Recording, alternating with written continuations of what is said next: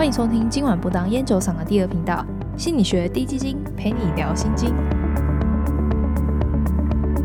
我是今晚的主持人南瓜。不晓得大家看到这节标题，会不会想到你们失去什么东西的经验呢？那在听这一集之前，大家不用准备卫生纸，没有关系，因为我们没有要讲什么朋友离开啊，或者是被家人抛弃啊，然后被迫一个人生活研究。我们只是来讨论，你觉得失而复得的东西价值会不会大于原先它还没有不见的时候的价值呢？那想要丢掉东西这一件事情，我还真的没有弄丢什么东西的经验呢。我觉得我自己超龟毛，我会把东西固定放在同样的位置。譬如说，我悠游卡一定会放在书包后面的小小夹层里面。有一次我出门搭公车的时候，车来了，我就想拿卡片出来刷卡，然后我就习惯性的打开书包的那个小小的夹层，要拿我的悠游卡。结果我摸不到它，我想说，哦，我应该是昨天晚上不小心放在桌上，没有收到书包里面吧？那就先投零钱坐公车，这样。就在公车上，我就没有死心，我就想说，怎么可能会没有收到悠游卡这个这么重要，而且每天都要用的东西呢？所以我就把书包拉开其他的夹层看看，于是我就居然找到我的悠游卡了。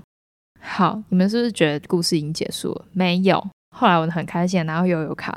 我就拿在手上打公车，还提醒自己等一下下车不用刷卡哦，因为我已经投过零钱了，不要刷一次。好，然后我讲到这边，听众们应该已经猜到我可能做了什么蠢事。没错，我果然还是习惯性的又刷了一次卡，真的是谢谢。呵呵。所以我这趟公车只搭了一站，但是我花了三十块。不过找到有卡当下其实蛮开心的啦，就好像找到它就代表自己没有把它忘记家里，或是掉在其他地方这样。那听众们也有失而复得后很开心的经验吗？我们今天要来讨论的是一篇在瑞典进行的研究。那在这介绍这个研究之前呢，要先跟大家说明两个小小的心理学概念。第一个是单纯拥有效应，它的英文是 mere ownership effect。这个效应主要在讲说，如果你实质上真的拥有某一项物品，你会对它产生一些情感，然后也会更喜欢它。所以你对于它的主观价值会变得比较高。就举例来说，你可能会很爱惜你买的书，即使你没有真正读过这一本书，你也会觉得哦，你买的书一定比书店的其他书，或者是单纯只是图书馆借来的一本破书还更有价值。另外一个是禀赋效应，它的英文是 endowment effect。这个效应是指，当你真的拥有某一项东西的时候，你对它的评价会比其他人对它的评价还要高。就比如说，A 他现在有一个旧的书，但是 A 想要卖掉这本书，原价三百五十块，然后 A 出价他卖两百块。这时候有个 B，他是买家，但是 B 就可能不会想要花两百块买这本 A 要卖的旧书啊，他可能只想要花一百块就想要买到这一本书。那这两个效应的差别在于，单纯拥有效应的重点在于同一个人对于不同物品的评价。那禀赋效应的重点就在于不同人对同一个物品的评价。好，先辈知识就提供完毕，我们就回到这个瑞典进行的研究，到底在做什么？这个研究很有趣，他们做了两个小小的实验来证明人会更珍惜失而复得的东西。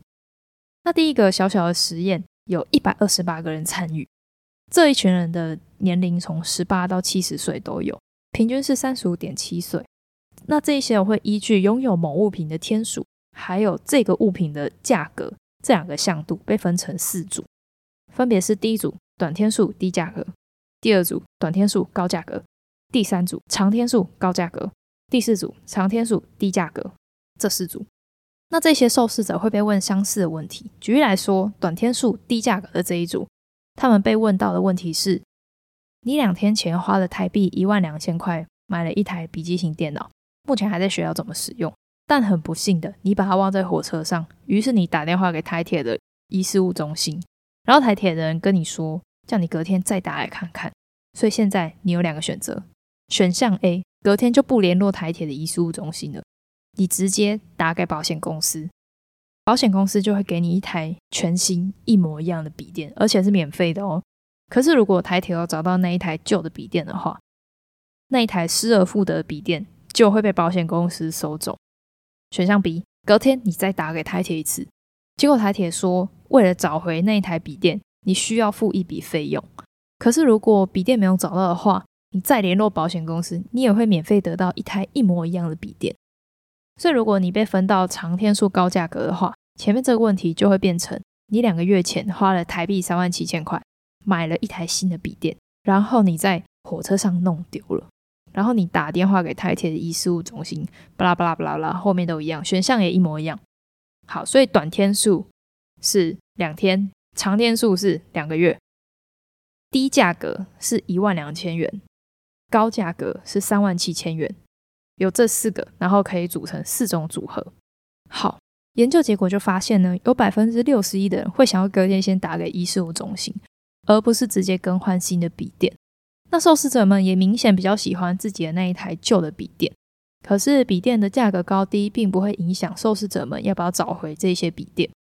也就是说，如果同一个人各不见一台新的和一台旧的笔电。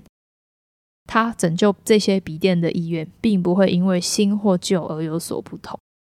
所以，第一个小小的实验，它的结论就是：长时间拥有物品，也就是你拿到的是那一台旧的笔电，会让人提高对于这个物品的评价，而不是因为价格的高低而对这个评价有所影响。但是后来呢，研究者觉得第一个小小的实验还不够严谨。就比如说。在实验一开始的时候，他们是直接告诉参与者说：“你现在有一台多少钱的笔电，并没有让他们判断自己对这台笔电的珍惜程度是高还是低，或者说在选项 B 里面找回这一台笔电还需要付出一点钱，并且承担有可能没有找到的风险，这都有可能会影响实验的结果。所以研究者做了第二个小小的实验。这个实验是这样子，他们又透过网络找到另外一百个人，那这一些人从十八到八十一岁都有，平均的年龄是三十六点六岁。那这些人被分成遗失组和未遗失组，研究者要求他们尽可能越生动的想象接下来这段他们即将阅读的文字。遗失组的题目是这样子的：想象在五年前，你花了台币三千一买了一双手套，然后这双手套虽然用了五年了，也有些磨损。可是你还在用它。某一天，你搭火车去找你的朋友，那到的时候，你的朋友也很贴心的到车站来载你。最后，你们终于到了朋友家了，可以开始一个悠闲的下午。结果你发现，你五年前买的那双手套掉在火车上，所以你打给台铁的遗失物中心，那他们说他没有找到你的手套。那隔天你要回家去车站的时候，可以顺便拿回来。好，那为遗失组的题目前半段一样，但后半段就没有。发现手套不见的这一段剧情，他们的剧情会改成：你到你朋友家的时候，打电话去车站问隔天有哪几班车可以回家。好，这样组的人都看完这段文字后，研究者会问他们一系列的问题。那最后有三个发现：第一，无论手套有没有遗失，两组的回答都显示他们觉得自己对这副手套有强烈心理上的所有权。那这个发现，它主要就是希望。这一些受试者可以产生单纯拥有效应，或者是禀赋效应。好，那第二个研究者问他们说，之后会不会想要把这个旧的手套丢了，买一副新的？结果呢，在为遗失组想要换新手套的人，明显高于遗失组想要换新手套的人。第三，研究者问他们说，他们觉得这副手套有多高的价值，以及自己有多喜欢这一副手套。遗失组明显比未遗失组给了这一副手套更高的评价和更高的喜好程度。最后，综合这两个小小的实验，研究者得出了一些新的结论。